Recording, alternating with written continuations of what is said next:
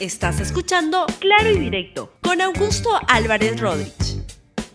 Bienvenidos a Claro y Directo, un programa de LR, hoy 14 de febrero del año 2022, con el cual empezamos esta semana. Como todas las semanas, son semanas muy interesantes en el acontecer político nacional. Y el tema que quiero traerles a, la conversación el día de hoy es la última encuesta que ha aparecido de, hoy sobre la aprobación presidencial que ha realizado la empresa Ipsos y que trae algunas novedades que creo que son pertinentes e interesantes de ser compartidas con nuestra audiencia el día de hoy. Son ah, encuestas que los que nos llevan a concluir es que el presidente Castillo anda volando es el título del programa de hoy.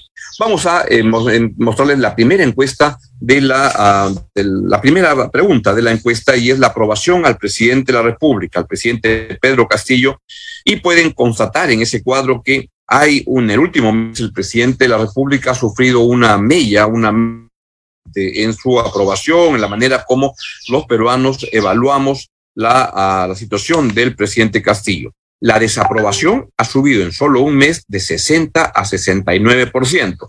Y acá siempre importan las tendencias. Y vean cómo desde octubre del año pasado la ah, desaprobación estaba en 46% y ha ido subiendo. Se estancó en una meseta como de subió en los tres primeros meses del gobierno, la desaprobación andaba entre 45 y 46 en los siguientes tres meses pasó de 57 a 60% a otra meseta y ahora en el último mes ha pasado a 69%, por lo cual siete de cada diez peruanos desaprueba la gestión del presidente de la República. Y en el mismo cuadro, si lo pueden traer, por favor, se ve que la aprobación al presidente de la República ha caído ocho puntos en el, en último mes, pasando de 33% a 25%. Es decir, hasta hace un mes, a uno, a un tercio de los peruanos aprobaba la gestión del presidente, ahora solo la cuarta parte, y esto pinta una situación complicada para el presidente luego de un mes que ha sido francamente terrible para la presidencia de la República, porque lo que ocurrieron, uh, ocurrió una serie de hechos lamentables. Todo empezó con la serie de entrevistas que dio el presidente de la República, donde la verdad lo que se vio ahí se pudo constatar es que el presidente Castillo simplemente no da la talla para el, cargo. Y fue como una frustración, en unos casos vergüenza ajena, cuando se vio la entrevista en el exterior, esta entrevista en, CNN en, español, pues fue terrible lo que ocurrió. Luego de eso vino la renuncia del ministro Abelino Guillén diciendo que el presidente no combate la lucha de corrupción en la policía. Por el mismo motivo, se produjo al día siguiente la renuncia de la Premier Mirta Vázquez, diciendo que el presidente no combate la corrupción y que hay un gabinete en la sombra que toma todas las decisiones. Y así fue ocurriendo. Unos días después se nombró al gabinete presidido por el señor Héctor Valer, que cayó a los dos, tres días porque se vio que era una persona que traía un récord personal lamentable por pegarle a, su, a, a, a mujeres, a su, a su esposa que ha fallecido, a su hija, y entonces ocurrió que otra vez, otra desilusión. Y cuando todos esperaban que se nombrara un gabinete que abriera espacios políticos para el gobierno, se produjo la convocatoria al, al, al premier, al nuevo premier Aníbal Torres que es un, premier de choque, que no abre espacios, que, uno siente que las cosas no van a ir caminando bien, y luego voy a poder presentarles una encuesta que refleja este eso y a eso se agrega una pregunta que no está en la, en la, en la encuesta, pero seguramente va a, va a dar mucho que hablar, es la presencia del Ministerio de Salud de alguien que es un charlatán, que es un vendedor de cebo de culebra, como lo ha calificado el doctor Elmer Huerta, es un doctor serio, a diferencia del ministro de Salud, pero no, no solo eso, sino que el gobierno ha tenido una respuesta de respaldar sólidamente a este charlatán en plena pandemia en el Ministerio de Salud, y donde han dicho además que van a llenar el, el sector salud con todos los sindicatos y que va por ahí las prioridades. Es la verdad que penoso que es lo que está ocurriendo. Ahora, lo que quiero hacer notar es que esta desaprobación o aprobación al presidente, que lo pone volando muy bajo, no es igual en todo el Perú. Y hay diferentes maneras de ver cómo se refleja esto en el Perú. Por ejemplo, en la ciudad de este, Lima, la, la, desaprobación al presidente de la República llega al 96%. O sea que en Lima pues no lo quiere este, nadie. Y en cambio, este, eh, lo que se tiene es que, sí, 96%. Ah, perdón, es en el nivel económico A. En Lima es este, 69%, acá lo tengo. Por, ya, en Lima lo desaprueba, perdón, 84%. Y lo es, lo solamente el 12%. Esto cambia mucho. En el interior del castillo es en Lima y en los niveles socioeconómicos más este,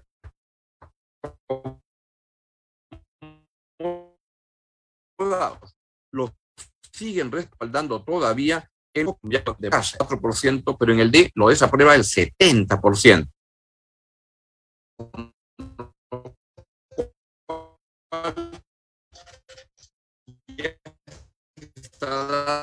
Vamos ahora con lo que ocurre no solo en el Poder Ejecutivo, sucede en, la, en el Congreso. Y ahí se ve, vamos con el cuadro de la señora Mari Carmen Alba, pues lo que sucede es que hay una desaprobación igualmente alta. Si al presidente Castillo lo desaprueba el 69%, la señora Alba la, la desaprueba el 62% y la aprueba 21%, es decir, cuatro puntos menos que al presidente Pedro Castillo. Con lo cual, lo que se tiene es que ciertamente hay una situación en la cual ni el, Congreso ni la Presidencia de la República son aprobados hoy en día, creando una situación de vacío político o de distancia de la, este, de, de, la aprobación con respecto a los principales poderes del Estado. Cuando se pide la aprobación del Congreso de la República, igual es la, la, la siguiente encuesta, la aprobación es solo 23% y la desaprobación es de 100%. Y eso da cuenta que lo que hay es una desaprobación de la gente al Congreso y a la Presidencia de la República. Vamos, volvamos al Ejecutivo y ahí lo que se tiene es que la aprobación al nuevo Premier, al señor Aníbal Torres, también es este, baja. Lo aprueba solamente el 30% y lo desaprueba el 51% de la población. Otra vez hay diferencias según estemos hablando de Lima o del el interior del país. En Lima la desaprobación es de 63%, en el interior es de 44%. Sigue siendo mayoritaria, pero no es tan alta como es en la, en la región este Lima, en la ciudad de Lima. Y ahora vamos a la siguiente encuesta sobre las perspectivas políticas. Y acá se pregunta la opinión pública sobre permanencia del presidente Castillo. Y vean cómo hay 6% creen que debería renunciar e irse del gobierno y debería gobernar hasta el 2026 el 42%. Mayoritariamente están los que creen que debe, debe renunciar. Yo, yo personalmente pienso de esa manera, estoy con la mayoría de la población en, en este momento, y, pero no es bajo los que creen que debería gobernar hasta el 2026. Hay un país como que se está partiendo en dos. Y otra vez las diferencias vienen entre Lima, 71% en Lima, y eh, quieren que renuncie contra 27% que se queda hasta el 2026, y en cambio en el interior del país la, los que quieren que renuncie son el 48% y 49% que se quede. Ahí está como tas con tas igualito. Sigamos avanzando con las este, preguntas de esta interesante encuesta que apareció el día de hoy. Y está la pregunta sobre la vacancia.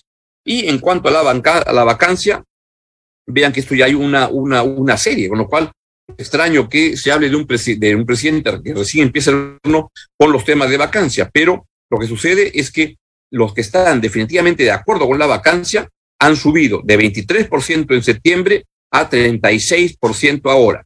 Y los que creen que lo pensarían y podrían estar de acuerdo son 17%. Luego, los que lo pensarían pero creen que no es acuerdo son el 15% y los que definitivamente están en desacuerdo son el 30%. Con lo cual, otra vez hay una situación en la cual 45% está en desacuerdo con la uh, vacancia y en el caso es 30, 40, 53% están entre definitivamente o que lo pensaría de que se vaya. Otra es un país como partido, 53% más cercanos a la vacancia, 43% que no. Y vamos ahora con la siguiente encuesta que también es interesante y es en el caso que se produzca la vacancia, qué es lo que debería ocurrir con la vicepresidenta. Y lo que creen es que la vicepresidenta, la mayor parte de la gente cree que la vicepresidenta debería también renunciar y el Congreso asumir transitoriamente la, el, el poder. ¿Para qué? Para convocar a unas nuevas elecciones generales, tanto del Congreso como de la presidencia de la República. Vamos por con el siguiente cuadro. Y lo que sucede es que en este caso se pregunta, independientemente de lo que diga la Constitución, en caso renuncien vacados Pedro Castillo, Irina Boluarte, presidente y vicepresidenta, ¿qué cosa quisieran que ocurra? Y acá 74% se inclina por que se vayan todos, que se vayan presidente, vicepresidente y congresistas y que se haga una nueva elección general. que es, yo también estoy más cercano a, eso en este momento, tanto el Ejecutivo como el Congreso ha defraudado al, Perú. Y hay una vocación como de, empecemos de nuevo y a ver si nos sale bien esta vez, porque lo que es la sensación de que las cosas no están caminando bien. Y por último, quisiera presentar esta última encuesta que uh, arma Ipsos y que, que, resume cómo estaba la aprobación de los presidentes, los cinco últimos, cuatro últimos más Castillo, a los seis meses de su presidencia. Y vean cómo Toledo, que es alguien que aprendió a vivir con aprobaciones bajas, pero en ese momento estaba con una aprobación de 65%. Alan García, de 50%. Ollantumala, 59%. Pedro Pablo Kuczynski, 38%. Pedro Castillo es el presidente con más baja aprobación de los cinco últimos presidentes, incluyó él, sobre este cuando se cumple el primer medio año, 25%. Eso es lo que me hace pensar que el presidente Castillo está volando muy bajo y muy peligroso y esto va creando el momento para que su presidencia esté como en la sala UCI, que se pueda caer en cualquier momento e irse al más allá.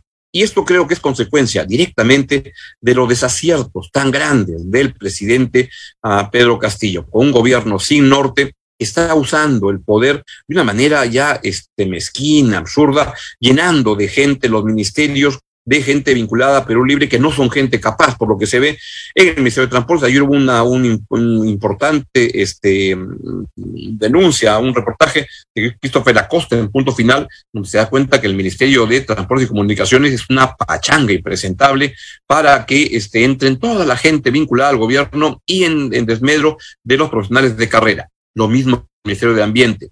Lo mismo ocurre en el Ministerio de Salud, están renunciando todos los, médicos capaces que este, entienden de, de los problemas. ¿Por qué? Porque este gobierno está llenando el sector público de gente que no rinde, que no tiene las calificaciones, es una de corrupción. Hay que decirlo de manera clara y directa. Eso es una forma de corrupción. En el Ministerio de Transportes incluso se están vendiendo los este, puestos, como se ha denunciado que en la policía ocurre lo mismo, y esto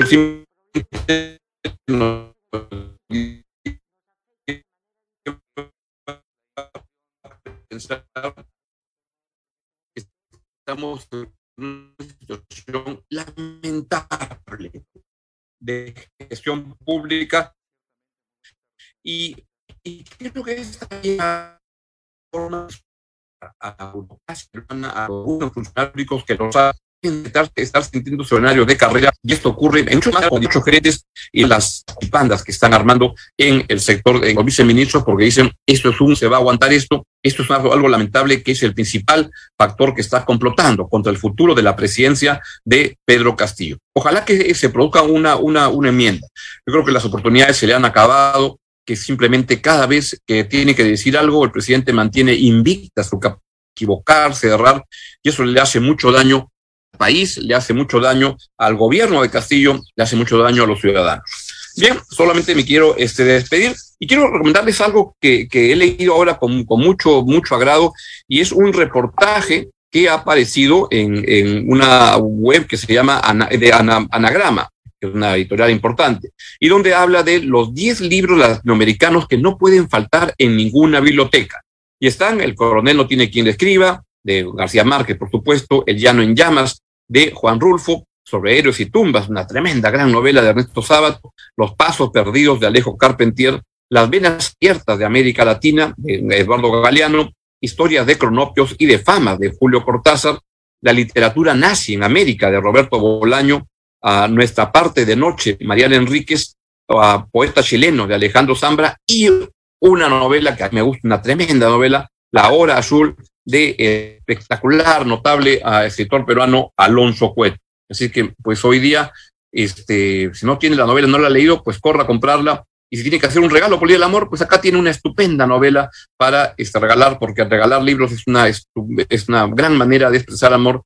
Alonso Cueto es un gran novelista, un gran escritor, y este, La Hora Azul es una gran novela que aparece arranqueada entre los 10 libros que usted no puede dejar de tener en su biblioteca.